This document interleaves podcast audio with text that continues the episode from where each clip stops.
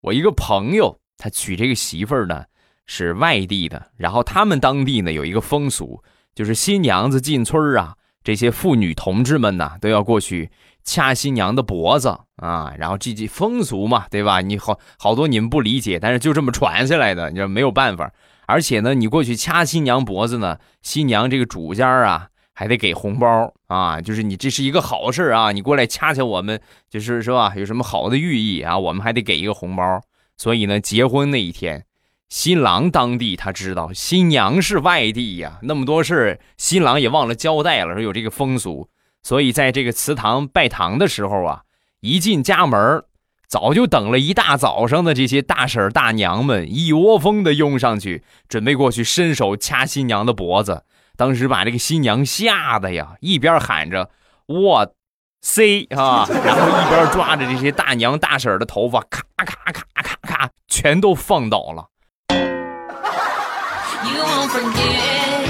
放倒之后一拍手，